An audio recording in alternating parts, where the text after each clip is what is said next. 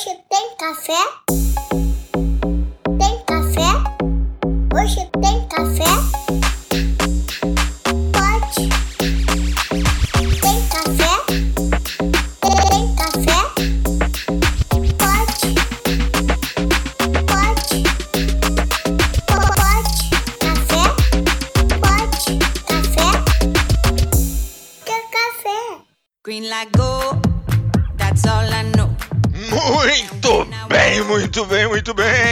Estamos começando mais um Pod Café da TI. Podcast, tecnologia e cafeína. Meu nome é Anderson Fonseca, é o Mr. Anderson, e toda vez que eu me sinto seguro eu levo um tombo. Vamos que vamos. Aqui é Guilherme Gomes, da Access Software e segurança, mais uma vez, é o tema. É isso aí, aqui é Diogo Junqueira, VP da Acessoft e hoje tenho o prazer de receber um dos meus mais antigos amigos que eu fiz na tecnologia. Tem mais de 12 anos que a gente se conheceu e foi num carnaval. Vou deixar ele mesmo se apresentar. E aí, pessoal? Meu nome é Moisés Marguto, profissional da área de tecnologia há mais anos do que cabelos na cabeça. A história de contato com, com o Diogo foi bem engraçada. Ele é aquele vendedor iniciante que recebeu aquela meta que ele um dia pensou que podia bater, mas não tinha nem ideia de como começar. A gente começou a interagir durante um carnaval, era um sábado de carnaval. E eu comecei a fazer perguntas sobre o software que ele estava vendendo, que a gente estava estruturando um, um Security Operations Center. E ele respondeu em menos de 10 minutos e eu falei, ah, não é possível. Mandei outro, mandei outro. Foram mais de 10 interações num período de duas horas em pleno sábado de carnaval. Eu falei, eu não sei se esse produto é bom, mas que o vendedor tá ligado online, com certeza tá.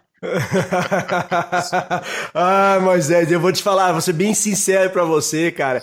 Cara, vocês foram. ah, ah, quando eu falo você, o Brandão, são pessoas que eu guardo assim no fundo do meu coração, porque realmente eu era muito iniciante. A empresa estava se iniciando ali atrás, a gente estava começando a vender, não era o trabalho que a gente faz hoje com Manage Engine, era, a gente trabalhava com SolarWinds na época, né? E a gente, pô, cara, eu tinha acabado de chegar naquele negócio, passei o carnaval ali todo treinando e louco pra soltar o que eu, o que eu sabia o que eu não sabia. Encontrei logo o Moisés, um mestre da área, fazendo perguntas dificílimas, entendeu? Que eu não tinha a menor ideia por onde começar a responder. Eu falei, cara, eu vou ter que aprender agora. É hoje que eu aprendo e vou ter que responder esse, esse, esse, essas perguntas que eles estavam estudando um, knock sock lá, cara. Foi, foi uma. E você respondia de volta. Eu falei, cara, não sei quem é mais doido, eu ou ele, entendeu? tipo, você. E, so- e sobre essa questão de, de, de resposta, é, resposta apurada mesmo, tem uma outra história engraçada desse tema, que a gente, dentro das entrevistas que a gente tinha com candidatos para trabalhar nesses setores e tudo mais, isso é até uma dica legal para a galera de TI. Tem uma coisa que vem antes do, do conhecimento, é ser sincero. Ser deixar o orgulho de lado e falar, falar a verdade. A gente inventava um protocolo que não existia. Então a gente inventava um protocolo do tipo S- SLX2. E como é que você faz para rodar SLX2 na sua rede? Alguma coisa desse tipo. Mas para que que servia essa pergunta? Não era para ser só uma pegadinha. Que a gente queria saber se a pessoa tinha humildade de chegar e falar assim, cara, eu nunca ouvi falar nisso. E às vezes, pra ser um cara melhor, ele chegar e falar assim, eu nunca ouvi falar, mas, cara, eu vou pesquisar e vou aprender esse negócio.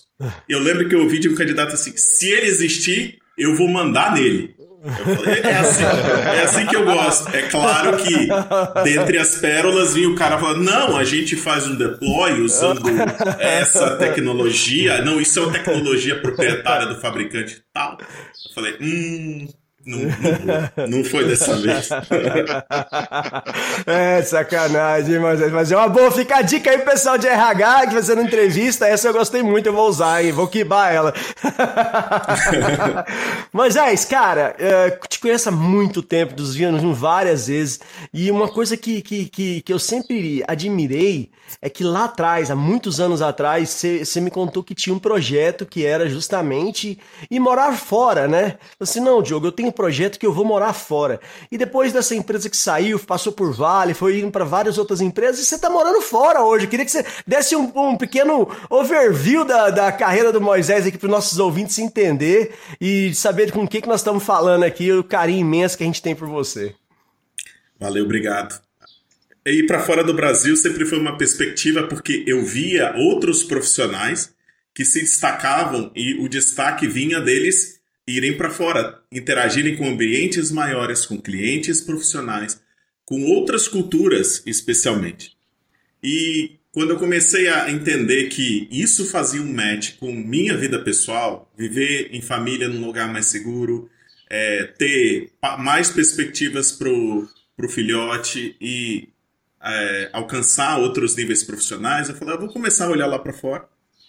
Quando, quando eu trabalhava na Vale, tive a oportunidade de interagir com bastante gente de fora para ser uma empresa global com sede no Brasil.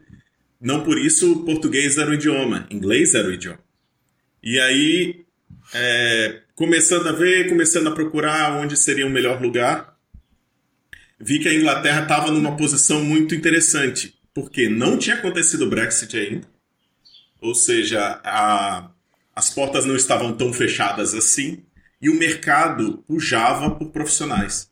Então, vamos ver, vamos ver o que, que dá. Aí eu viajei para Inglaterra, sozinho, fiquei na casa de uma família de amigos durante algumas semanas para tirar os documentos locais, né, dentro desse tempo.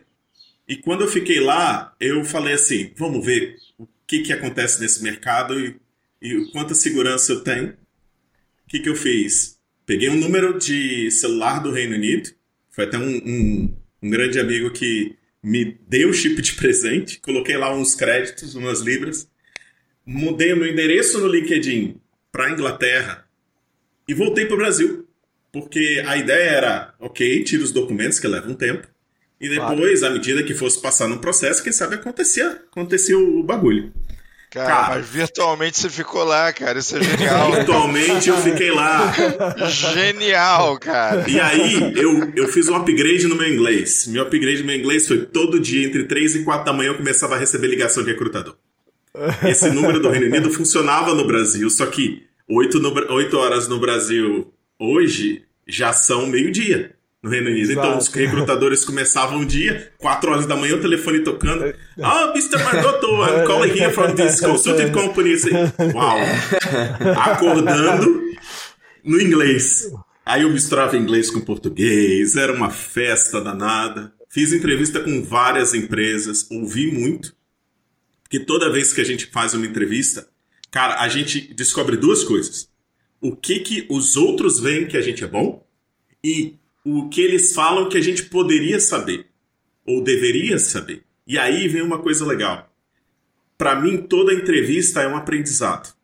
Toda vez que eu vou para uma entrevista, o cara fala assim: Poxa, mas eu precisava que você aprendesse cloud. Cara, cloud tem que aprender. Eu precisava que você aprendesse essa outra cloud. Eu começo a fazer perguntas sobre ela. E aí que você entende o seguinte: se os recrutadores estão perguntando, alguém já demandou lá atrás. Se alguém já demandou, estão procurando essa pessoa. Estão procurando a pessoa, lei da oferta e procura, quem procura paga mais do que quem oferece. E é foi aí. aí. que todo o drive da minha carreira nesse, nesse aspecto para buscar outras vagas foi muito em relação a isso. Nunca tinha trabalhado numa empresa de fora, mudei para lá é, sem a. a eu, eu, tomei a decisão de pedir demissão do Brasil, mudar para o Reino Unido sozinho, sem família. Oh. Quando eu mudei para lá, é, morei num quarto compartilhado. Muitos colegas imigrantes vão compartilhar que geralmente é assim que a gente começa a vida, porque é muito caro. é caro a parada, né? E é por semana, né? é por semana. Eu pagava na época 120 libras por semana para é... morar num quarto numa casa. É, e aí, quando eu comecei lá, o. É, tipo assim, mudando, eu ia mudar sem trabalho, mas, cara, me ligam três ou quatro vezes por dia. Não é possível que eu não vou achar um trabalho. e, e, aí. Estatisticamente uma... falando, não tem como, né, cara? Você vai é, achar, pô. E, e, aí entra, entra muito o lance do seguinte: cara, eles estão ligando. Tá na hora de dar o passo mais pesado, que é pedir missão no Brasil e ir. porque eu já tinha, já tinha me botado fora de dois processos, porque geralmente lá na última entrevista eles queriam que a entrevista fosse pessoalmente. Se tivesse presencial. Pessoalmente, dois a três dias é, uma, é um período muito curto. Então, para você viajar e pedir, pedir folga e tudo mais. Aí eu falei, ó, vou embora. Dez dias antes de acabar meu aviso na Vale, eu recebi uma oferta de trabalho de uma dessas empresas que começou a entrevista me ligando às quatro da manhã no Brasil. E aí a gente começou trabalhando junto. O meu primeiro chefe é meu mentor em, em segurança até hoje. Pessoa maravilhosa, ele é instrutor da SANS. Eu estou nesse caminho também de um dia me tornar instrutor na SANS. Então, chegando na, chegando na Inglaterra, eu recebi. Eu já comecei o trabalho e, e, cara, comecei a interagir com gente de tudo quanto é lugar. E aí eu entendi duas coisas super legais. A primeira, o que a gente faz aqui, eles também fazem lá. Segurança, TI, dev, infra. Eles fazem a mesma coisa. A gente não reinventa a roda. Só que eles são muito profissionais. Do tipo, cara, se você disse que dia 1 vai estar entregue, dia 30 esteja entregue. A não ser que seja fevereiro, porque aí tem que entregar até dia 26, 27. É, a, é a pontualidade A vontade britânica. britânica é levada a sério, né, cara? Rapaz, é. É, E, a, e a segunda coisa é que, cara, eles são muito focados no dia a dia de trabalho. Então, ele chegou, fez o que precisava fazer, bateu o horário, cara, o escritório vira um deserto.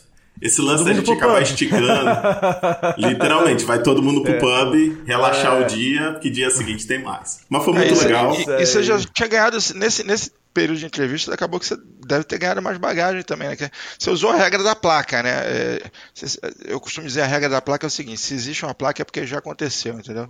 Você chega no lugar tem assim, é aquela placa de proibido correr nu na grama. Velho, alguém já fez, entendeu?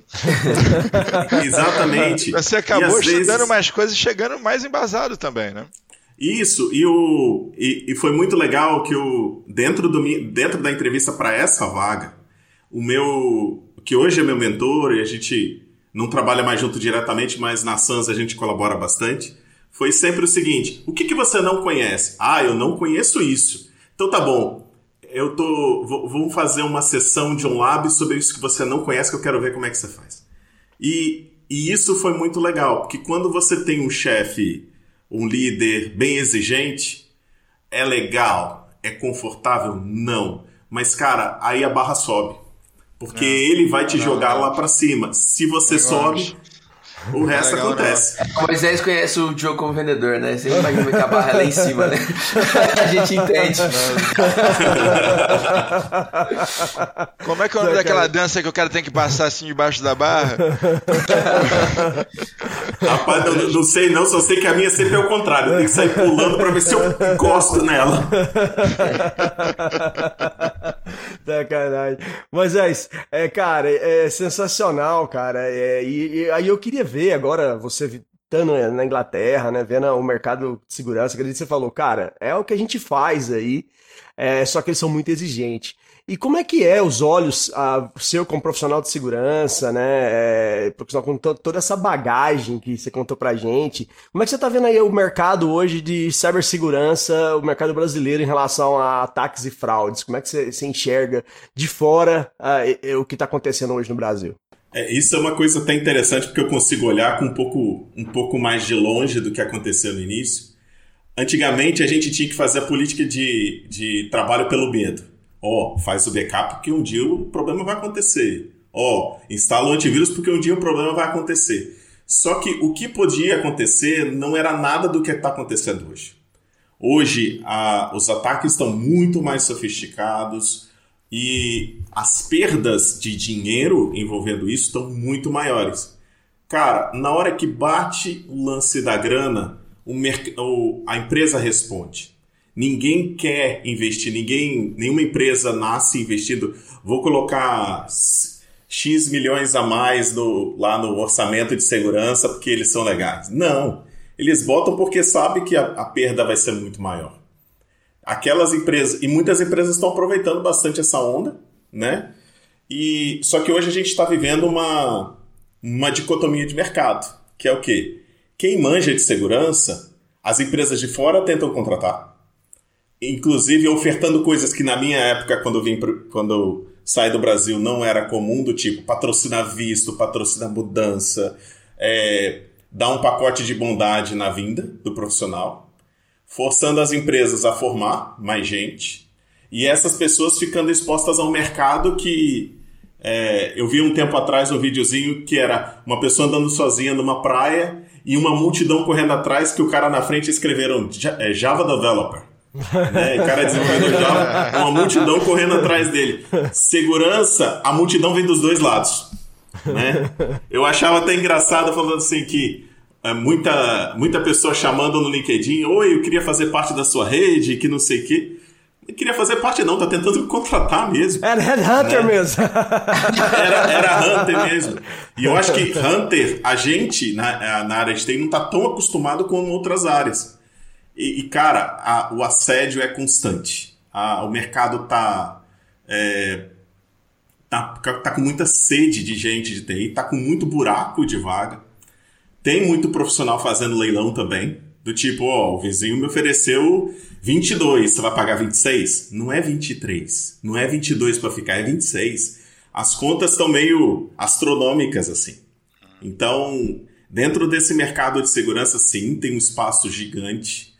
É, é, quem está começando, cara, se curte a área, vai fundo, porque essa onda não vai passar rápido. Os- como eu falei no início, os ataques estão ficando mais sofisticados.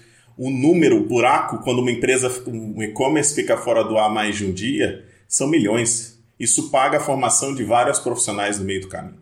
Eu, eu costumo comparar os profissionais de segurança à polícia, que é uma demanda que nunca vai acabar, entendeu? Vai sempre ter a necessidade de, de- de policiais, de investigadores, de gente ali tomando conta, porque vão ter sempre. Os vilões não vão sumir do mercado, entendeu?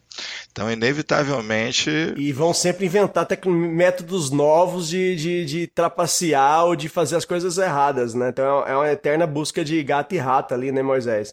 É, o, o que acontecia lá atrás e o que acontece hoje é completamente diferente. Como você falou, é muito mais sofisticado que simplesmente ir lá e colocar um firewall ou, ou simplesmente ir lá e colocar um antivírus, né? Que, que, que o antivírus vai te ajudar hoje? Só o antivírus em si, né? Então é, a coisa mudou muito, demais em, nesses 12 anos que a gente se conhece, né, Moisés? É, eu vou dizer que a roda se reinventou aí umas, umas dúzias de vezes. E aí a gente tem até uma questão que, quando a gente tem a oportunidade de falar, de palestrar, de levar conhecimento para frente, a gente vê muito profissional que parou. Profissionais que são da área de segurança, que conhecem muito, mas não colocaram o pezinho na cloud, não conseguiram, não começaram a falar de OSINT, que tem muito a ver com o assunto de fraude que a gente vai falar hoje. Não, não andaram, não caminharam. Conhecer segurança não é não é leve. Você precisa continuar se atualizando. Quando eu comecei em segurança, cloud não existia. Ninguém falava em servidor que não era on-premise, que não era dentro de casa. Mas hoje em dia, se você chega para qualquer empresário de fora falando que você precisa investir numa sala gelada para encher ela de máquina, esteja bem preparado para justificar, porque não é uma coisa simples. A gente está vendo aí casos muito comuns de empresas onde ninguém aceita imobilizar em equipamento mais. Eles precisam é, que o negócio caminhe, que o investimento caminhe junto com o negócio. Transformando É, mesmo é, CAPEX em OPEX. É dia a dia. É dia a dia. e investir em conectividade é muito mais simples do que investir em uma parafernália enorme de hardware, de equipe para fazer manutenção e tudo mais. Então, assim, não tem lógica, né? Não faz cada vez menos sentido você manter uma infraestrutura própria. É complicado. Isso aí. E, as, e, a, e muitas vezes tem áreas que a gente vê crescendo bastante aqui fora, que, falando sobre fraude, que é o nosso tema, são coisas que estão acessíveis. Qualquer um que está ouvindo a gente agora pode começar hoje e se tornar um cara bom nisso em pouco tempo, chamado OSINT, que se chama Open Source Intelligence. O que, que é isso? Open Source Intelligence é quando a gente utiliza de é, APIs abertas, locais abertos, sites abertos que coletam informação mundo afora para ver como é que tá quais informações que a gente tem disponível sobre, é, por exemplo, sobre empresas, sobre produtos, sobre processos, o que está acontecendo. Vamos, vamos citar um exemplo que é bem interessante, um exemplo geral que aconteceu nos Estados Unidos. Uma, uma pessoa, ela bateu de carro, né? Ela tava, ela sofreu um acidente de carro e esse acidente de carro ele gerou um prejuízo muito grande para a pessoa. E, e a pessoa realmente estava machucada, foi para o hospital, não conseguiram fazer bafômetro e tudo mais. Só que aí quando foi foi para o tribunal a questão, porque gerou prejuízos e tudo mais, a, a defesa falou, ó, oh, foi uma fatalidade, um problema que não podia ser, não foi um problema intencional, não foi um incidente, foi um acidente. E a acusação encontrou que a pessoa tinha postado naquele site de, naquele aplicativo de análise de, de rótulos de vinhos, é, umas fotos de quais os vinhos ela tinha tomado, inclusive mostrando ela tomando naquele dia, minutos antes do acidente, com outras pessoas. Aquilo é público, aquilo não era privado. Então, aquilo destruiu todo o argumento porque a pessoa tinha ingerido bebida alcoólica. Claro, entrou em outras questões jurídicas que já não é minha praia, mas open source inteligência é isso. Existe um site para quem gosta de para quem gosta de passear na internet e ver como isso é aberto, muito mais do que hackear telefone de alguém para ver mensagem. que Existe é um, a galera site... às vezes quer, né?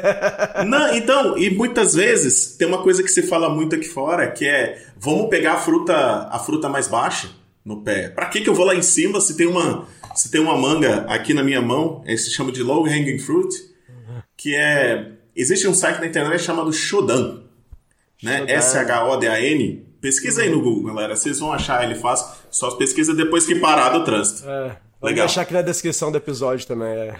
Isso. E o Shodan, se você entrar, cara, você vai tomar susto. O que, que é o Shodan? O Shodan, ele fica varrendo a internet afora e vendo se tem porta aberta nas conexões estáveis. Aí a gente está falando de banda larga, está falando de empresa. A quantidade de câmera IP aberta que tem na internet, vocês não têm ideia da quantidade que tem. A quantidade de é, servidor exposto na internet, sem VPN, sem proteção, sem nada, com sem, usuário e senha padrão, o famoso admin, admin, root, root, o admin, admin. Isso.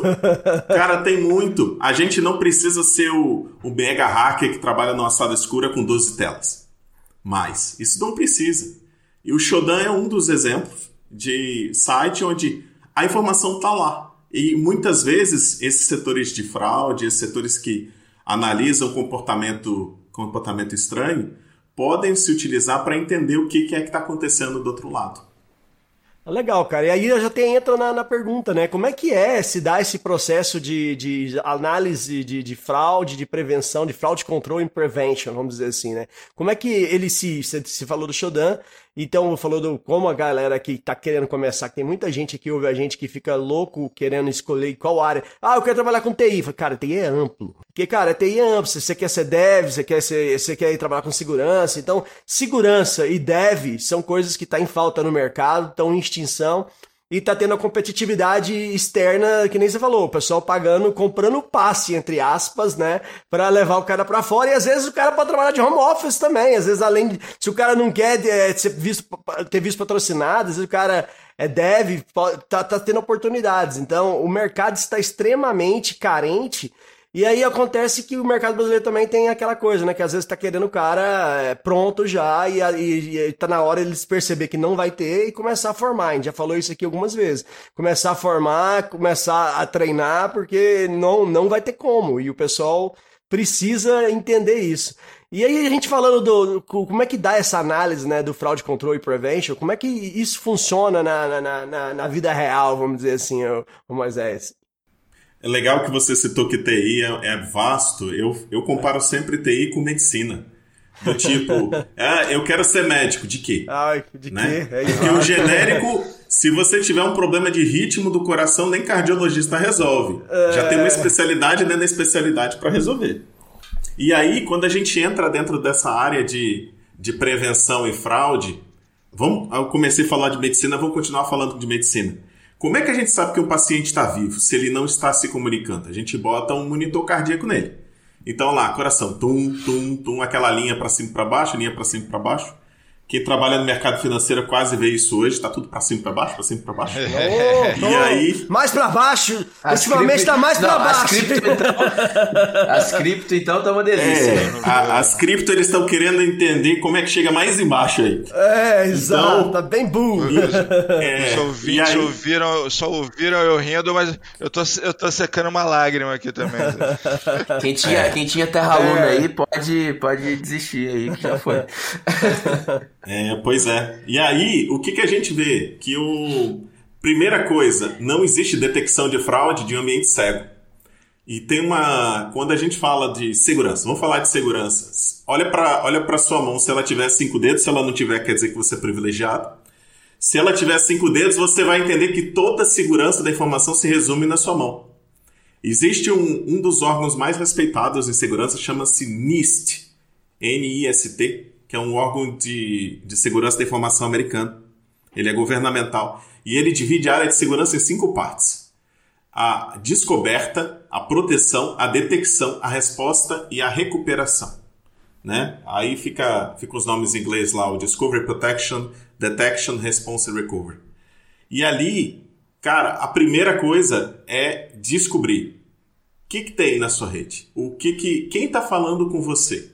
Sem log, sem telemetria, sem visibilidade, você tá, você tá navegando com vento sem olhar o vento, sem saber que velocidade você tá e tudo mais. Fra é, prevenção de fraude começa com informação. E geralmente é informação à base de tonelada. Porque pouca informação. Uma vez eu, eu tive a oportunidade de trabalhar numa empresa que ele falava assim: não, a gente precisa descobrir quem são as pessoas que são. Quantos usuários a gente realmente fazem login e logout da rede todo dia. Ah, legal, tranquilo. Cadê os logs? Ah, não, a gente protege aqui os logs de uma maneira especial, garante retenção e tudo mais. Aí eu fui olhar os logs, hum, cadê o resto? Não, todos os logs estão aí. Então você só tem um usuário logando na rede. Porque só ele, ele filtrou os logs só do administrador da rede, não do restante. Se você não tem informação, você roda cego. Né? Então você acredita mesmo que é, o carro pode andar para frente, que não tem curva. Que ele vai fazer. Ele é um trem, né? Ele vai fazer uma curva sozinho. Primeira coisa, visibilidade. Você precisa descobrir sem. Se você não se conhece, você não, você não protege, você não detecta, não faz nada. Tudo começa ali. A partir do momento que você tem aquela massa de, de informação na mão, é hora de começar a entender o que, que dessa massa faz sentido. E aí é que é a hora, é a hora que você começa a entender o seguinte, tá?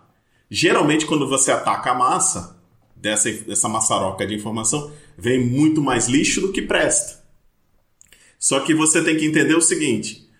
Vamos lá, exemplo prático. Um sujeito tem 100 reais na conta. Ele faz, é, ele faz um saque de 100 reais, ele tenta fazer um segundo saque de 100 reais. O que está acontecendo? Primeiro, eu só sei disso porque eu sei que o cara fez o quanto ele tinha o quanto ele sacou. E se ele está tentando a segunda vez, ele está explorando uma, uma, uma possível falha do sistema. E aí, outra história engraçada. Antigamente, isso na década de 90, início da década de 90, os caixas eletrônicos nos Estados Unidos não eram online. Até que chegaram Ah. algumas pessoas diz- e, e faziam isso. Tinha 50 dólares na conta, ele corria cinco caixas eletrônicos sacando 50 dólares. De todos os lugares. Meu Deus. De todos os lugares, porque eles não eram online para checar saque, eles só eram online para checar saldo. Resultado que acontecia? Um buraco. Só que a cultura não estava preparada para aquele buraco, né? E aí é a hora que a gente precisa ir pro, ok, eu tenho um monte de dado na mão para saber o que é importante. Eu tenho duas formas. Igual o colega citou sobre a questão de olhar as placas. Que fraudes já aconteceram? Vão, cara, aprender com o passado é o jeito mais fácil É de o que aprender. houve, né? É. Aqui no Exatamente. Brasil, um, um amigo meu, gerente de banco, me contou uma coisa parecida. É, a pessoa pediu o saque máximo, que na época eu acho que era 600 reais nas máquinas que eles tinham lá. E aí, na hora que saiu o dinheiro, os caras tiravam só um pouquinho do dinheiro. E aí a máquina, depois de um tempo, puxava o dinheiro de volta e fazia é, o reembolso. Falava assim, não, ele não pegou o dinheiro. E devolveu os 600, só que o cara, tinha, o cara, tinha, o cara tinha pego 300, entendeu? Então tinha os caras que fazendo isso várias vezes sacando dinheiro, aí fingia que não sacava. Fazia meio saque. Fazia meio saque. E os caras descobriram isso depois de muito tempo assim, tá faltando dinheiro e a gente não sabia como, entendeu? E isso. a própria câmera do, do, do, caixa filma o que está acontecendo na frente do caixa ali especificamente, né? O que o cara tá fazendo ali embaixo, é. pegando dinheiro. Era um negócio meio estranho. Até os caras sacaram que tava pegando, assim, por trás, eles viram que os caras estavam fazendo isso. Uma loucura.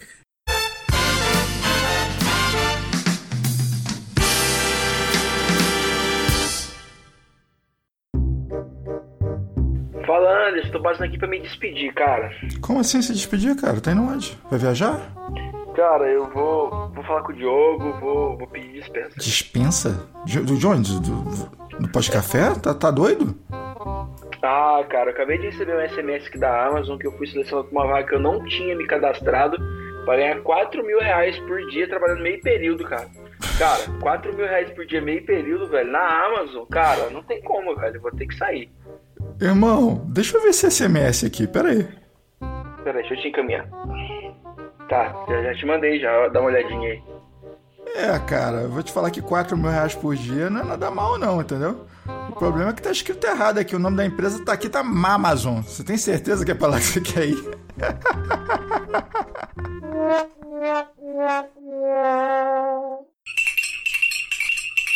Teve uma vez que eu tive a oportunidade de trabalhar com uma pessoa que ele dizia o seguinte: quando ele ia para uma reunião de várias áreas dentro de uma empresa, que, fala, que o pessoal começava, geralmente apontava o dedo para TI, não sei porquê, né? alguém liga um telefone hoje e fala que é da TI, alguém liga um alarme e fala que é da TI, alguém liga uma chaleira de água quente e o problema é da é TI. TI é. Né? Problemas com ar-condicionado. É, é TI. É, isso. Aí, aí o, o sobrinho vai lá e liga um access point no é. computador de alguém lá dentro da empresa. E aí, cara, é, mas é nessa hora. É, só o sobrinho que faz isso. Né? Lá em Vitória, nem em outros lugares. E aí o. E quando a gente. E, e, aí eu, eu ouvi dessa pessoa falando assim, cara, olha, olha quem é quem é inteligente, e aqui fora a gente fala quem é smart, é, pega esses, esses, essas sacadas e manda. O cara entrava nas reuniões e só tomava pedrada dos outros setores. E aí, um dos setores que mais dava pedrada era o call center. Porque o call center vivia cheio de ligações e a principal é, reclamação das pessoas era que o sistema estava lento. Coitado do sistema. O sistema parou, o sistema fica fora do ar como se ele fosse só wireless, né? O sistema é só wireless, ele fica fora do ar. E, e, e tudo voltava para TI, todo mundo apontava o dedo de volta para TI. E é claro que TI, como suporte de negócio, costuma perder orçamento, não costuma ganhar orçamento. É, sempre. E o que, que ele fez? ele, che ele chegou ao ponto de. A mesma estratégia que a gente está conversando sobre fraude, ele entendeu que isso era a informação era a chave. Ele começou a monitorar as filas do call center com base em quantas PAs estavam ativas. Ele sabia a média de atendimento, ele sabia quantas pessoas estavam lá dentro, ele sabia qual era o tempo médio de espera e quais eram os eventos, porque ele correlacionou isso. E aí entra a próxima chave é, desse, desse mundo de fraude. Você precisa identificar quais são os gatilhos. Eu falei, o cara tentar sacar mais dinheiro do que ele tem na conta é um gatilho. Mas e o cara que tenta autorizar um, um cara no plano de saúde que tenta autorizar um parto para uma pessoa que é registrada como sexo masculino. o cara que, que tenta e o cara que tenta é, autorizar uma consulta ginecológica, sendo que o cara biologicamente não tem os órgãos que um ginecologista avalia. Aqui a gente não está falando qual é o sexo da pessoa, como ela se identifica, como mas a gente está falando de coisa coisa lógica. Tipo, uhum. Pra que, que o cara quer pede reembolso de pneu de moto se ele não tem moto? Né? Então, a, aí a gente vai identificar quais são os gatilhos. Primeira forma de conhecer gatilho, olha para dentro da empresa, olha para dentro do ambiente. O que, que é estranho? O que, que todo mundo fala assim? Pelo amor de Deus, isso aqui não tem jeito. E a segunda coisa é: o que, que não faz sentido? A pessoa sacar. E aí tem a- aquela história engraçada, né? O cara tenta sacar. é, o cara tenta comprar combustível usando o cartão de crédito em três postos de combustíveis no intervalo de uma hora, numa distância de mil quilômetros entre cada um deles. Ele voou? Ele voa em 3D? Não faz sentido. E aí você dispara. Isso mesmo. Então aí você dispara o gatilhozinho pra. Peraí, tem alguma coisa estranha acontecendo. Depende, não, nem sempre. Que se for, o Moisés nunca deve ter viajado com o Diogo, porque o Diogo consegue, entendeu? Não dá pra comparar. Ah, essa fraude, especificamente a área de saúde, é um negócio. Não vou dizer agora que eu já estou fora do mercado de saúde já faz alguns anos, mas era muito, muito comum no Brasil é, pelo seguinte: a tabela de pagamento para SUS é, é muito pequena, era muito ruim, né? Eles pagavam muito pouco pelos procedimentos. Então, às vezes o cara batia três vezes no hospital no mês, como eu já encontrei documentos assim, e falava assim: peraí, esse cara engessou a perna três vezes esse mês? O que que houve? É porque o cara foi para uma consulta qualquer normal e eles colocavam um procedimento mais caro para poder é, receber mais dinheiro do SUS. E aí, por acaso, eu achei um cara que tinha engessado a perna três vezes. Eu fa- falei, vamos ver qual é desse cara? O cara, não, eu tava gripado, tava sei lá o quê, não tinha, nunca foi engessado, entendeu? E eles, e eles faziam isso com frequência, mas na época era tudo papel, como é que você controla um negócio desse? Você Era quase fraude. impossível, né? Como é que você vai auditar, né? Como é que fazer um. Buscar log de papel é difícil. Isso. E, a, e, e, cara, tem. E isso é mais comum do que a gente imagina. Então, quando a gente pega as situações do tipo. Teve um, teve um outro caso que ficou bem famoso antigamente, que ah, houve um- um- uma fraude em relação a esses pontos de cartão de crédito para virar passagem aérea, de que o cara conseguia fazer um esquema de um cartão ficar ligado no outro e um pagava o boleto do outro. E esse ciclo fechado. Ah, Esse ciclo fechado gerava ponto em todos eles. Tanto Uau. que hoje em Ela dia. fica milionário de ponta. Uau! E ele emitia, ele emitia passagens de classe executiva para fora do Brasil à toa. Porque ele fazia esses, eles faziam esse esquema de um boleto paga o outro, né? E no final alguém tinha que pagar essa conta, né? Até que um deles é, bloqueava o cartão e tudo mais. E isso é uma das razões porque boleto, quando se paga com cartão, geralmente se cobra uma tarifa. Porque quando você vai repassar o dinheiro sobre o boleto que você pagou, para não acontecer esse problema, às vezes tentar pagar um cartão com outro, isso já é lição aprendida que, a- que as pessoas têm. E sobre lição aprendida, é, existe uma máxima em segurança que a gente fala bastante que segurança nunca vai ser 100%. A gente, quando queria saber se o profissional que queria vender telecom, por exemplo, era bom, a gente perguntava assim: qual é a sua disponibilidade da rede? Ah, é 100%. Ok, você não Ah, presta. É, tchau. Eliminado. Você não presta. Não vai dar. Você não presta. Porque É. se você promete, você pode entregar 100%. E eu já vi isso várias vezes. É. Palmas para quem entregou 100%. Mas, cara, não, Não dá é uma coisa. prometer. É uma coisa impossível. Uma das primeiras viagens internacionais que eu fiz, a, a gente teve a oportunidade de assistir uma palestra da Condoleezza Rice. A Condoleezza Rice era chefe de Estado quando sim. o Bush era presidente. Aham. E, e a, era uma conferência de segurança e ela explicou pra gente o que, que aconteceu no 11 de setembro. Um evento terrível, só que era um evento que não tinha histórico. Porque até agora tudo que a gente falou é, é a lição dentro de casa ou o que, que não faz sentido. Aí a gente entra no terceiro tópico, que era, cara, nunca aconteceu alguém jogar avião em prédio. É, O que, que a gente vai fazer? Então, ela contando aquela cena do, do tipo. Não tinha aquele. é, aqui fora a gente chama muito de finger game, é aquele pon- aponta-dedo. Não, isso é culpa do, do tráfego aéreo, não, isso é culpa da segurança aérea, não, isso é culpa do, do serviço secreto, isso é culpa do FBI. Não tinha, porque todo mundo estava paralisado, porque era uma situação nova.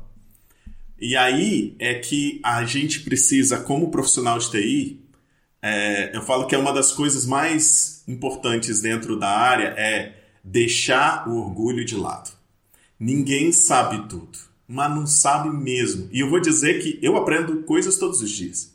Não importa quantos anos eu tocar. e aprender coisas todos os dias é ver essas coisas acontecerem, como foi o caso do 11 de setembro e muitas outras coisas que aconteceram ontem, por exemplo, e ver como é que eu posso melhorar. E aí é, é que faz da gente pessoas melhores, não só profissionais melhores, como pessoas melhores. Aconteceu um problema, esquece quem causou o problema. Vai em cima, resolve o problema. Tinha um ex um, um, um ex-chefe que eu tinha que ele falava muito foco na solução, esquece o foco do problema. Sim. Resolveu o problema? Agora agora a gente Vamos vamos, analisar a vamos causa dentro raiz. de casa e, Eu- eu- e resolver a outra parte. Mas é, uma vez eu, problema. to- eu- eu tomei um grito, eu, eu trabalhava em prefeitura, aí o, um, um profissional lá fez uma apresentação de PowerPoint que pesava mais de, sei lá, mais de um giga, era absurdo, não abria o PowerPoint do cara de jeito nenhum. E botaram numa máquina lenta, o prefeito esperando para fazer a apresentação.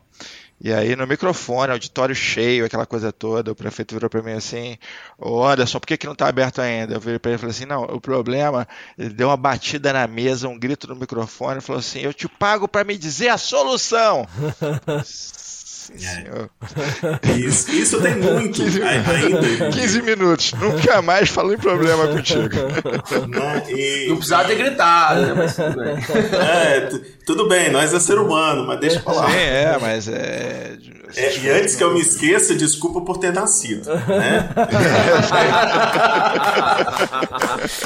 Então, a- e aí entra no seguinte, porque no calor da emoção, na hora que o, o bicho tá pegando, né? Ou o bicho, ou a bicha, ou qualquer, qualquer que seja o ser que tá pegando, cara, não adianta. Isso eu bato palma pra galera que cuida de, por exemplo, de gestão de acidente de tráfego aéreo eles não estão ali para descobrir quem errou. Eles estão ali para descobrir o que deu errado. Na hora que você muda esse jogo, esquece o lado político, esquece a, quem, quem, tá, quem tem telhado de vidro, quem tá com bumbum na janela, esquece essas coisas todas e, e resolve o problema, todo mundo te vê como um profissional melhor. Porque você está contribuindo para o todo, não está contribuindo só para o seu, né? E a, eu passei por situações já onde que outras pessoas realmente fizeram besteira ou fizeram é, por, por acidente, por intenção. Isso acontece bastante, infelizmente. Somos humanos, erramos. E aí eu vou ficar numa fala que o CTO do o, o CTO do Netflix falou um tempo atrás. Falha acontece o tempo todo. O que a gente tem que fazer é aprender com elas para não acontecer de novo. Isso é E- fundamental. E, isso- e tanto que a, a- uma das coisas que o Netflix fez para inovar, para ele aprender os gatilhos, onde estavam as falhas na minha aplicação? Onde estão ah, os meus problemas? Eles criaram uma, uma, uma ferramenta muito, já tem alguns anos chamada Chaos Monkey, ou, caos do, ou Macaco do Caos, que ele saía aleatoriamente destruindo instâncias na cloud, não importava quantos estavam ligados, o que estava acontecendo, saía destruir tudo. Porque ali ele estava vendo, num evento de catástrofe de verdade, o que, que ia acontecer. Né? Então, a, a Amazon a Amazon foi uma que aprendeu muito com esse Chaos Monkey, porque ela era a principal fornecedora, eu acredito que ainda seja a principal fornecedora do Netflix, e ela, ela aprendeu que a resiliência dela foi testada. E o que, que é isso? Eventos não previstos, aprendi com eles para não acontecer de novo. Podem acontecer? Pode.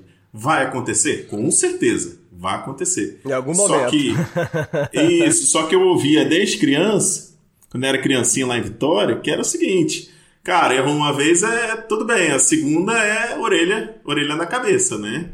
É burrice. Então, o que, que a gente vai fazer para não errar a segunda vez?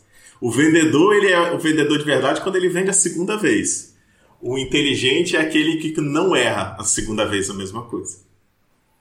É, essa é a realidade, né, né, mas e você falando assim, cara, então o usuário aí, ó, galera, quando você por acaso tá tentando acessar um título aí e falar que não tá disponível, às vezes você tá sendo vítima do Carlos Malkey. É. Entendeu? Isso, isso aí sobe, sobe um alerta também para a importância de compartilhar informação também, né? O teu time tem que tem que estar tá por dentro, né? tem que estar tá todo mundo antenado das coisas que estão acontecendo, né? Porque é, a falha humana também é é um dos principais problemas sempre, né? Então todo mundo tem que estar antenado, todo mundo tem que estar sempre na mesma página, né? Não adianta você estar ali com, com um grupo que domina uma informação e deixar o buraco do outro lado, né? Isso, isso com certeza. E se a gente parte desse princípio, o que, que acontece? Ah, sete, em média, 70% das falhas de segurança vem de dentro.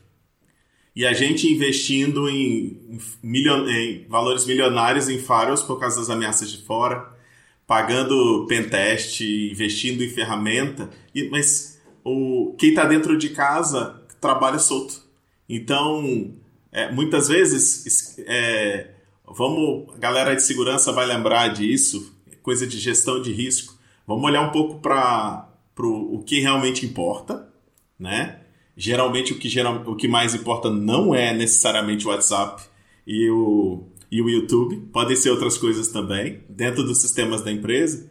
E o que, que eu posso fazer para melhorar, o que, que eu posso fazer para me prevenir que alguma coisa lá dê errado. Se, e aí a gente coloca um pouco o chapéu do, do malvado se a gente coloca o chapéu do malvado e quiser fazer uma bagunça, dê a liberdade para as pessoas, tanto de fazer bagunça, desde que seja bem comunicada, do tipo, tenta ver se você consegue entrar sem as suas credenciais e fazer uma bagunça no sistema.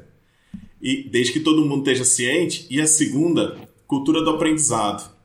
Cara, se acontece um problema, você é, mata o Cristo ou você demite um cara, é, você está dizendo para os outros o seguinte: quando você errar, você vai demitir. E aí, política do medo, ninguém aprende. Então, eu já tive é, momentos na minha carreira onde pessoas próximas a mim erraram e, e, cara, se eu perder a chance de aprender nessa hora, aquele aprendizado vai custar muito mais caro para mim como gerente, para mim como empresário, depois que, depois que isso acontecer de novo. Então, eu preciso usar aquilo para aprender e muitas vezes é, levar essa cultura adiante. Deixar zoar a pessoa não é nem tanto problema, mas é, muitas vezes esquece que o problema é a pessoa e o que, que você poderia fazer melhor, porque a, existe uma coisa que a galera de qualidade faz, fala muito e a gente faz pouco, chamado melhoria contínua. Melhoria contínua é o quê? Nós é, olhamos para dentro, olhamos para as placas, nós é, entendemos o que, que é absurdo, nós aprendemos com situações novas, mas muitas vezes a gente não dá aquela olhada um pouco mais de longe para ver como é que foi o meu último mês. O que época do mês que eu vou esperar que eu preciso ter mais atenção?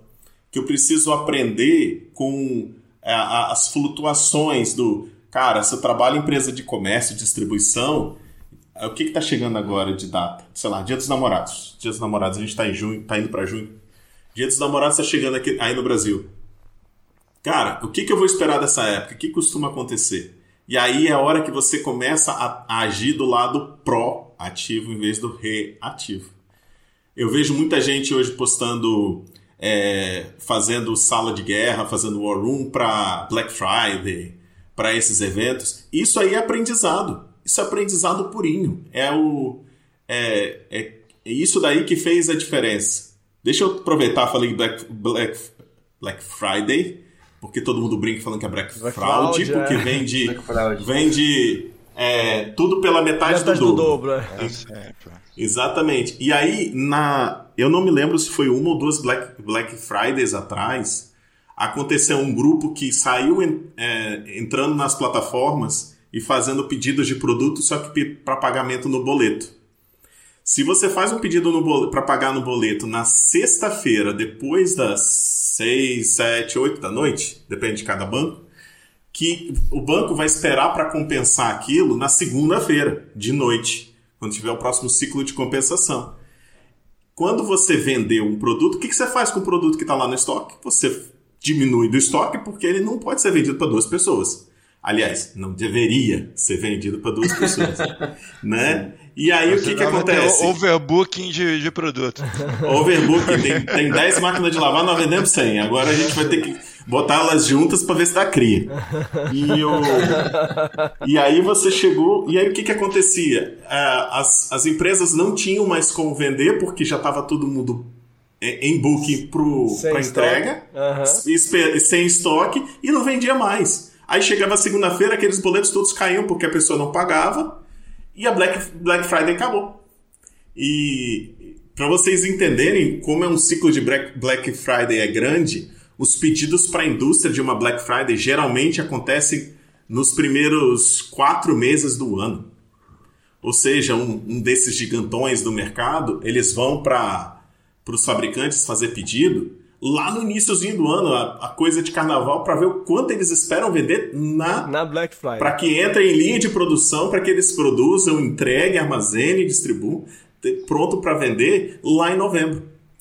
Então, a, esse, isso é um, é um tipo de fraude que também já foi, já tem lição aprendida. Se o cara emite boleto e ele espera que o boleto compense, boleto tradicional, gente, não é Pix não. É. É, ele já. É, é, o cara fica com estoque parado. Isso é fraude. E descobriram que foi por causa de. Eram grupos concorrentes que faziam isso um com o outro. Putz, que Caraca, sacanagem, cara. era, era, pô, Não. era a minha próxima pergunta, qual a motivação, É, né? Porque às vezes pô. o cara, assim, era só de sacanagem, né? só de sacanagem mesmo, só pra detonar a concorrência. Sacanagem. Isso, é claro que ninguém assume isso não, isso não vai a público desse jeito. Ah, claro. Mas o que você imagina o seguinte, tem duas, tem duas lojinhas, né? Uma do lado da outra. As duas vendem remédio. A primeira vende um remédio por um, a segunda vai vender um remédio por 99 centavos. Um centavo não faz diferença nem pro primeiro nem pro segundo. Mas lá tá mais barato, então eles vão no primeiro. E esses dias eu vi uma, uma postagem no LinkedIn que a pessoa eram dois vendedores de ovos e o, o do lado começava a baixar o preço e o do outro começava a baixar o preço. Aí, tipo, ele começou a vender por, cin- por 50, acho que era 50 centavos ou 50 rupias, tinha, parecia que era daquele lugar. E o outro colocou a 40, depois o outro botou 30. Esse pegou o dinheiro do bolso, comprou a 30 e vendeu tudo a 50.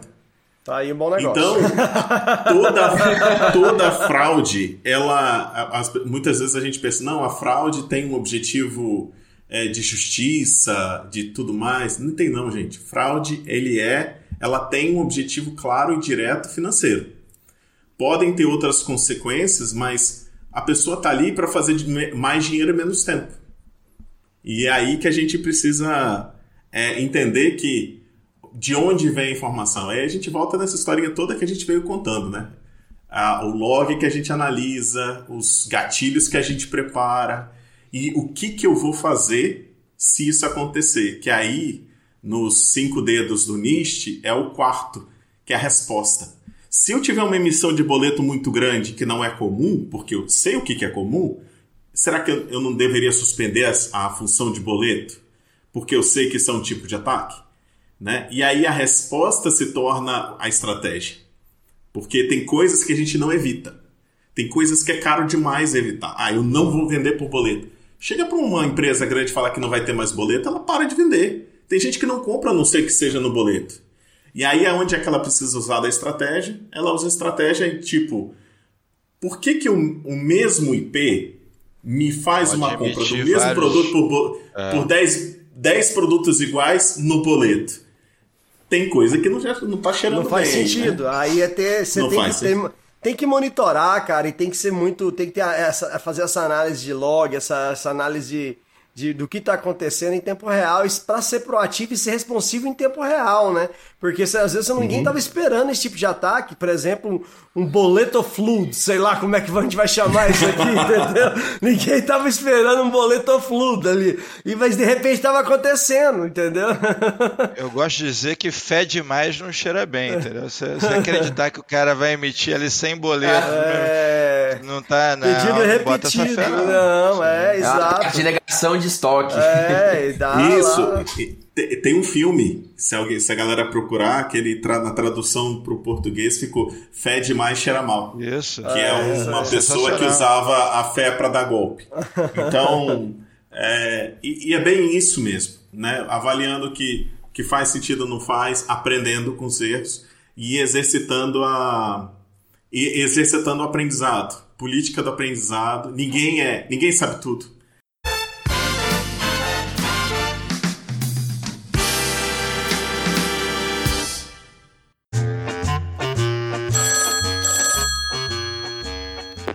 Fala, Anderson, como é que você tá, cara?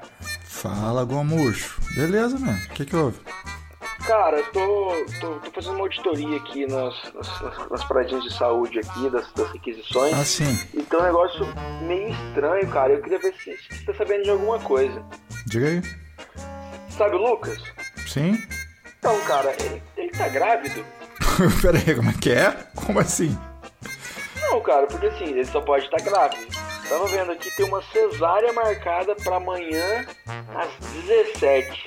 Pô, eu tô vendo, tô sabendo se o cara tá grávido, agora já tá marcando cesárea, cara. Tem alguma coisa estranha, velho. Tá, tá me suando estranho. Eu só quero essa requisição, por favor, eu preciso dela.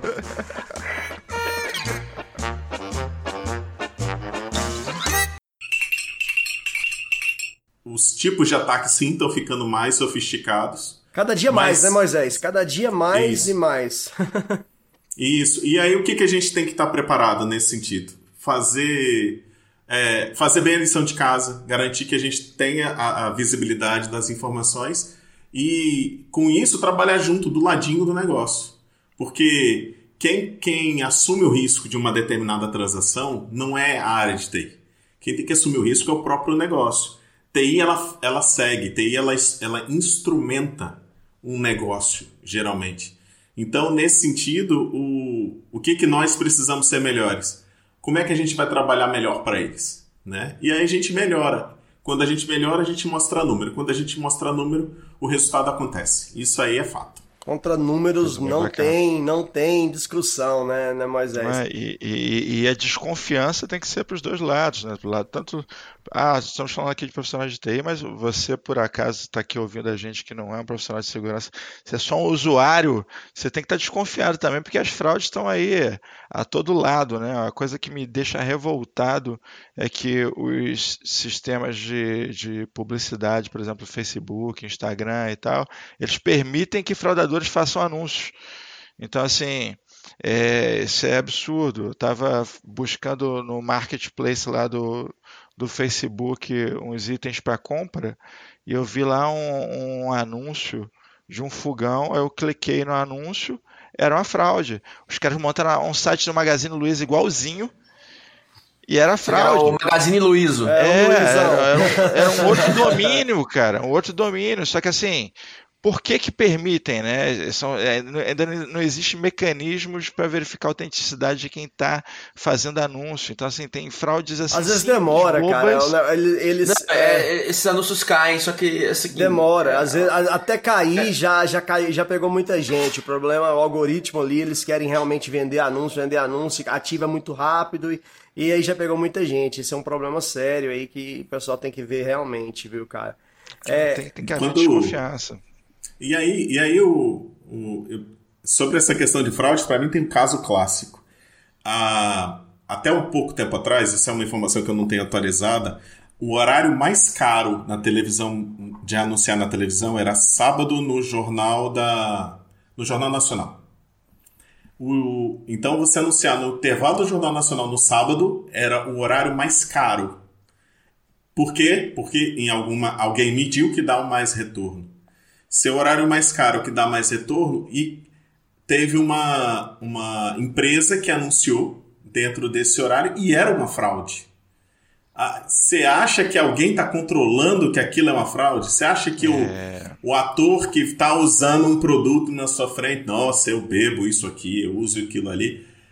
Para aquilo ali ser verdade mesmo, tem, tem uma tem, tem que ter um contexto por trás. Então, você ser um, um bom e velho desconfiado de muitas coisas É, e isso eu acho até uma coisa bem legal, né? Por que, que tem coisa que só vende na televisão e não vende no mercado? Por que, que tem. Por que, que essas oportunidades mágicas de um super desconto sempre aparecem no meu e-mail, mas não aparece no vizinho? É. Quando é esmola demais, o santo desconfia. Você não é privilegiado, né, cara? Você não é, que privilegiado. segue, segue esse, essa- esse padrão, você não é especial, é. você não vai ganhar nada, nada de graça que você já evita Exato. bastante coisa. É, Exatamente. Então, é, tá, eu não sou, eu não sou a última batata do pacote, mas uma mulher muito bonita começa a puxar assunto comigo. Cara, por mais que seus olhos sejam bonitos, desconfia, vai. Testa isso direitinho. Kleber, João Kleber, cadê você?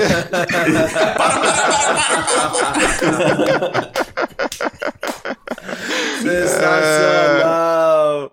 Ah, Moisés, cara, o papo aqui tá assim, acho que a gente conseguiria fazer quase uma série de podcast, porque é muita coisa bacana que você tem pra compartilhar. É, eu queria que você dessasse aí pra gente, é, estando de fora ainda, é, você falou bastante da, da, da questão da- das fraudes, das respostas, que é algo fundamental, e uma coisa que me chamou bastante atenção, que é os 70% dos ataques estão internos.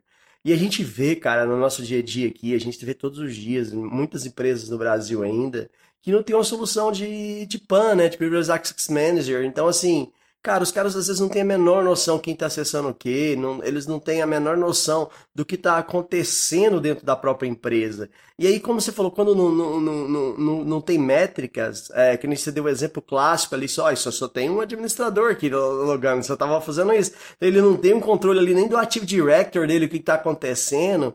A, a chance é, de, de acontecer um erro ou um incidente intencional é muito grande, né, cara? E isso aí, às vezes, o pessoal realmente acha que tá vindo de fora. E a gente tem N exemplos aqui, N exemplos que foram credenciais, até posso falar da do Connect SUS aí, foi credenciais ah, com privilégio administrativo, e tem N outros exemplos aí no Brasil que foi problema justamente interno e que foi mal administrado. E é, eu acho que o Brasil está muito, muito imaturo, vendo a realidade que a gente conversa diariamente ainda com os clientes, quando se fala dessa realidade é, da, da porta para dentro.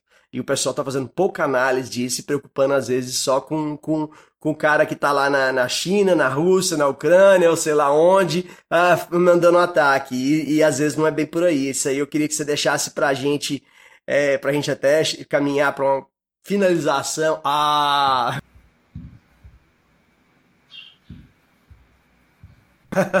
Mas assim, que é, é uma mensagem que é muito interessante que eu vejo todos os dias aqui na, no Brasil. E eu fico, eu, eu tô tentando ser um evangelista, aquele cara que, que liga 12 vezes, responde 12 e-mails ali, faz 10 em menos de uma hora, porque o pessoal precisa entender que tem que fazer, tem que ver o que tá acontecendo em casa, né, né, né? Que aí tem um problema grande. Há, há- há vários anos atrás, eu estava conversando com um DBA, que é um grande amigo lá de Vitória também, e, e ele disse ele trabalhava para um banco que sofreu uma intervenção. Né? Quando o pessoal da Polícia Federal chegou é, no- no- no- na instituição para começar a fazer o trabalho deles, a primeira pergunta que eles fizeram é a seguinte: quem é o DBA daqui? Apontaram o dedo pro pobre coitado. Né? É, e, e, cara, ele, ele foi o responsável por passar as informações do que- quem eram as aplicações que estavam falando, quem eram as pessoas que estavam logando, porque os dados, eh, os dados foram alvo desse, desse caso em específico. Então, a, na hora que a gente está olhando para dentro de casa, por que, que a gente confia demais numa pessoa? E aí entra um pouco lá do não TI da história. Ou porque você conhece a pessoa há mais tempo, ou porque você nunca ouviu falar que aquilo deu errado alguma vez. Só que nunca deu errado é o seguinte: a esposa que não. que, que tem indícios que o marido está traindo, ou vice-versa, e também não procura saber. É, eu, eu acredito muito mais naquela que. é, naquela, naquela situação onde a gente sabe o que está acontecendo. Vamos, vamos para os dados e fatos. E deixo a confiança da pessoa para facilitar o dia a dia, do que propriamente chegar e falar assim: eu boto a mão no fogo é, por a pessoa fulano de tal e começar a sentir cheio de carne queimada. Então, nesse, nesse aspecto aí, eu digo para você o seguinte: te- é, conta privilegiada é o cara que tem o seu cartão do banco e sua senha. É o cara que acessa os seus dados. Os seus dados valem muito para o seu concorrente. se eles valem muito pro seu concorrente, por que, que você. Se você tá preocupado em saber quem entra e sai colocando aquele controle de acesso lá na sua porta, trancando a porta com chave, entregando a chave para duas ou três pessoas, por que, que você deixa qualquer um entrar na rede? E ainda, por que, que você não controla quem é que pode mudar a senha dos outros?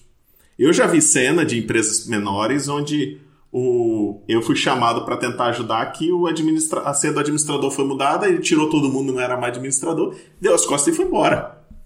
Né? Parabéns. Então, o- e, e aí entra, e aí entra o e seguinte, saiu. e aí o cara tá preocupado em botar cerca elétrica, tá preocupado em botar alarme, mas ele não cuidou do, do ambiente de casa dele. Se você não deixa qualquer um mexer na sua conta, por que você vai deixar qualquer um mexer na sua rede? Se você a- a- é, entende que você tem um departamento por trás, que tudo fica registradinho, é, geralmente as tesourarias, os departamentos financeiros fazem muito bem isso, são mais maduros do que nós em TI. É, por que, que você não faz isso para TI também?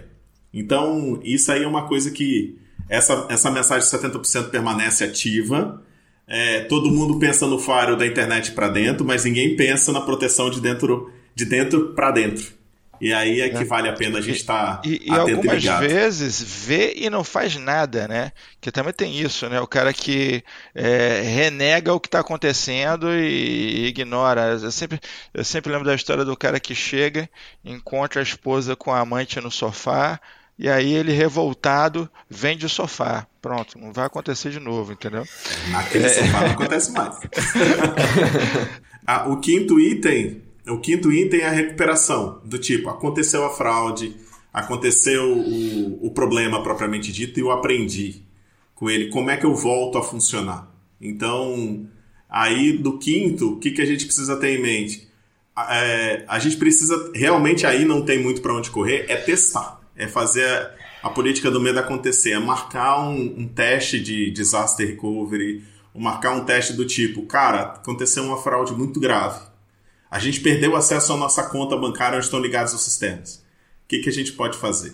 Então, é preparar as medidas de contingência para que, se uma coisa não funcionar, a gente não para de vender. Ou recomece a vender, recomece a prestar o nosso serviço o mais rápido possível.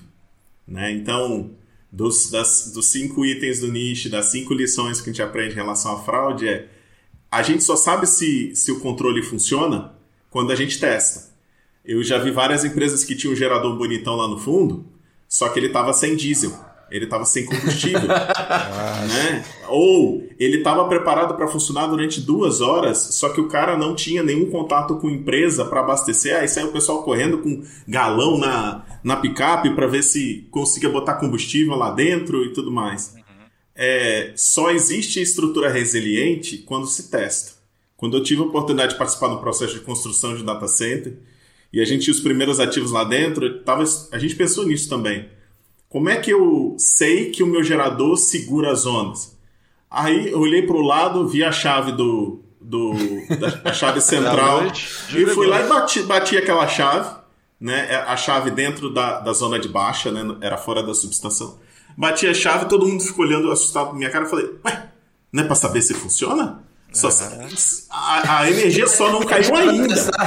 Quer deixar pra testar na hora que tiver pegando fogo tudo, pô? Não dá, Isso, né? e, e extintor a gente testa em dois momentos, quando tá vencendo e quando tá na festa, mas a gente precisa testar pra saber, pra saber se a gente sabe utilizar, né? E a... e- e- é, ah, eu tenho, eu tenho link redundante. Qual foi a última vez que você derrubou seu link?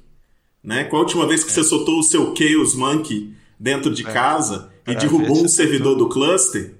É claro, você pode fazer em horário controlado, com todo mundo ciente, para ter menos impacto. Mas se você não testa, não tem garantia que funcione. Né? E aí, ah, eu já ouvi muitas, é, muitas, muita gente fazendo análise do caos, é, do tipo, puxa, mas se eu não testar, é, se eu testar, como é, o que, que eu vou testar? Eu falei, pensa no, pensa no caso esdrúxulo aqui, né? Pousou um disco voador aí no fio, rebentou o fio da rua. O que, que você podia ter feito diferente? Aí, ah, aí eu podia passar o fio por baixo da terra. Opa, já melhorou. Ah, eu podia ter duas entradas de energia, mas as duas entradas não no mesmo poste, né, gente? Porque se ele pousar naquele poste, vai dar ruim. Vai dar certo. Então, é, é- aí é exercício de imaginação mesmo. O que, que pode dar errado?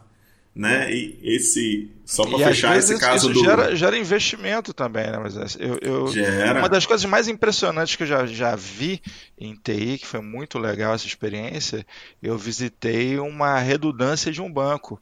Cheguei, era no subterrâneo, eu tô vendo aquele monte de servidor, aquele monte de máquina, aquele monte de terminal, tudo parado, sem ninguém trabalhando. Eu falei, gente, o que está acontecendo aqui? Não, aqui é redundância. Porque se parar tudo lá, a gente tem essa outra infraestrutura aqui prontinha para rodar. Então, assim, é investimento sério, porque existe um ambiente que não pode parar de jeito nenhum. Isso é muito legal. E, e o investimento é importante ser testado. Porque se você não. Ah, a gente faz muito exercício que chama de tabletop, né? Ah, se acontecer isso, eu faço isso. Se acontecer isso, eu faço isso. Se acontecer isso, eu ligo para não sei quem. Legal, você ligou? Para saber se o telefone da pessoa não mudou? Se essa pessoa tiver de férias, se essa pessoa estiver no médico, se ela tiver um filho ou uma filha, ou se eh, você não, você não tem celular para ligar. Então é exercitar mesmo e, cara, precisa ser feito teste sério. Do tipo, derruba os ADs da sua empresa e vê se alguém trabalha. Aí você vai entender por que é bom ter um AD no outro escritório ou num outro data center. Ah, mas você tem. Legal. Derruba o AD mesmo assim para ver se ele continua se funcionando. rodar. Porque os papéis FSMO do, do AD, que a gente conhecia lá desde antigamente, estavam todos num, num cluster só, num servidor só. Então, é, esse tipo de coisa, o quinto exercício é que vale muito a pena. É, não, e testar, né, Moisés? É, muitas vezes, assim, até é, com relação a, a- na teoria, você documentar, ficar tal, tudo bonitinho, não adianta nada. É realmente fazer igual você fez ali, meter a mão no disjuntor, ah, vamos ver que, com quanto tempo funciona. É sei lá e detona um AD aqui, vamos ver se ele vai realmente funcionar no outro lugar. E é o, exemplo que o Anderson falou, pô, pô, uma vez no mês, vamos, vamos criar um desastre aqui, vamos tentar e ver como é que vai ser o processo. Todo mundo vai, vai receber a mensagem que tem que ir pra lá. O que, que adianta, às vezes, o, o, o, o ter o espaço e o pessoal chegar lá, ah, não é aqui, é do outro lado da cidade. Uh, se lascou. Então, assim. É, onde é que uma eu se- sento, Onde, né? onde, é- onde eu vou? qual é a minha mesa aqui? É. É, então, então, assim, isso tudo vai impactar. E a gente vê, às vezes, as lojas né, de varejo aí ficando dois, três dias. E aconteceu até das lojas físicas tá, ficaram sem funcionando. Imagina o prejuízo, as ações, tudo, tudo descendo, porque às vezes é, faltou ali dentro do Niche Framework, que vai ter um link aqui também, né, Gomes, na descrição, o pessoal que tá chegando e querendo conhecer. Que a parte de recovery não é só no papel, né, né Moisés? É Você, fez, você deu um exemplo muito clássico ali que tem que, que tem que testar. e deu muitos exemplos. Muito bom. Acho que vamos para considerações finais, não? Ah, só agradecer aí a galera pelo, pelo tempo, pela, pela atenção aí. O, se, se alguém tem, tem o, o desejo e quiser, quiser bater um papo, alguma coisa, me acha lá no LinkedIn, procura Moisés Margoto. E, e o que eu puder ajudar vocês, eu mais do que mais do que pronto para ajudar. Teve gente que me ajudou, e por que não ajudar também? Então, não, não sou Aladim, não dou três desejos, nem muito menos o gênio, mas se eu puder ajudar de alguma forma, o... conta aí comigo que, que a gente tá junto. Sensacional. Moisés, o, seu- o link vai estar na descrição aqui no episódio. Eu agradeço do fundo do coração, tanto pelo, pelo, pelo é, a disponibilidade sua de gravar conosco aqui no Pod Café da TI, tanto por ter me ajudado tanto no meu início da carreira, do tanto que você nem sabe quanto você me ajudou. Tanto você como o Brandão são duas pessoas que eu sou extremamente grato, cara. A primeira reunião é, física, presencial que eu tive foi para visitar vocês lá, porque depois de todos aqueles e-mails, de toda aquela, aquela, aquela coisa que você me colocou, você falou, não, agora nós temos que vir aqui para São Paulo, que vamos sentar ali com, com o meu diretor para fechar. E eu, assim, fui suando daquele jeito e saímos de lá e fechamos o negócio. Então, assim, foi algo realmente que marcou. Eu, Gleve, conto essa história para muita gente, estou contando publicamente aqui na, no Pod Café da TI hoje. E eu sou extremamente grato a, a vocês e que me influenciaram a seguir essa carreira é, de executivo de TI. E com, com você, Moisés, todas as perguntas que você me fazia, eu aprendi muito. E mesmo depois do início, no, no meio, na- no- no- quando a gente já estava em deploy, você sempre tinha perguntas pertinentes que me levavam a aprender.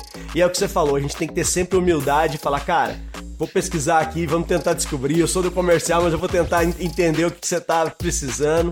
e a gente se entendeu bastante ali. Eu agradeço muito e desejo cada dia mais sucesso e sorte aí na, na sua jornada, que com certeza tá muito bem trilhada, Moisés. Valeu, obrigado vocês. Foi muito legal participar e conta comigo. Valeu. Contar, contar causa é sempre alegria. Ô, bacana demais.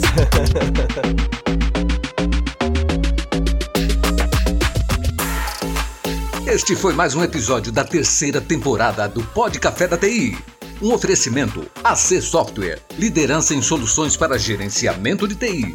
Se você quer sugerir um tema ou falar com a nossa equipe, escreva para podcast@podcafeti.com.br. Edição e mixagem Marcos Gonçalves, locução e edição de áudio. Arroba Marcos GNC.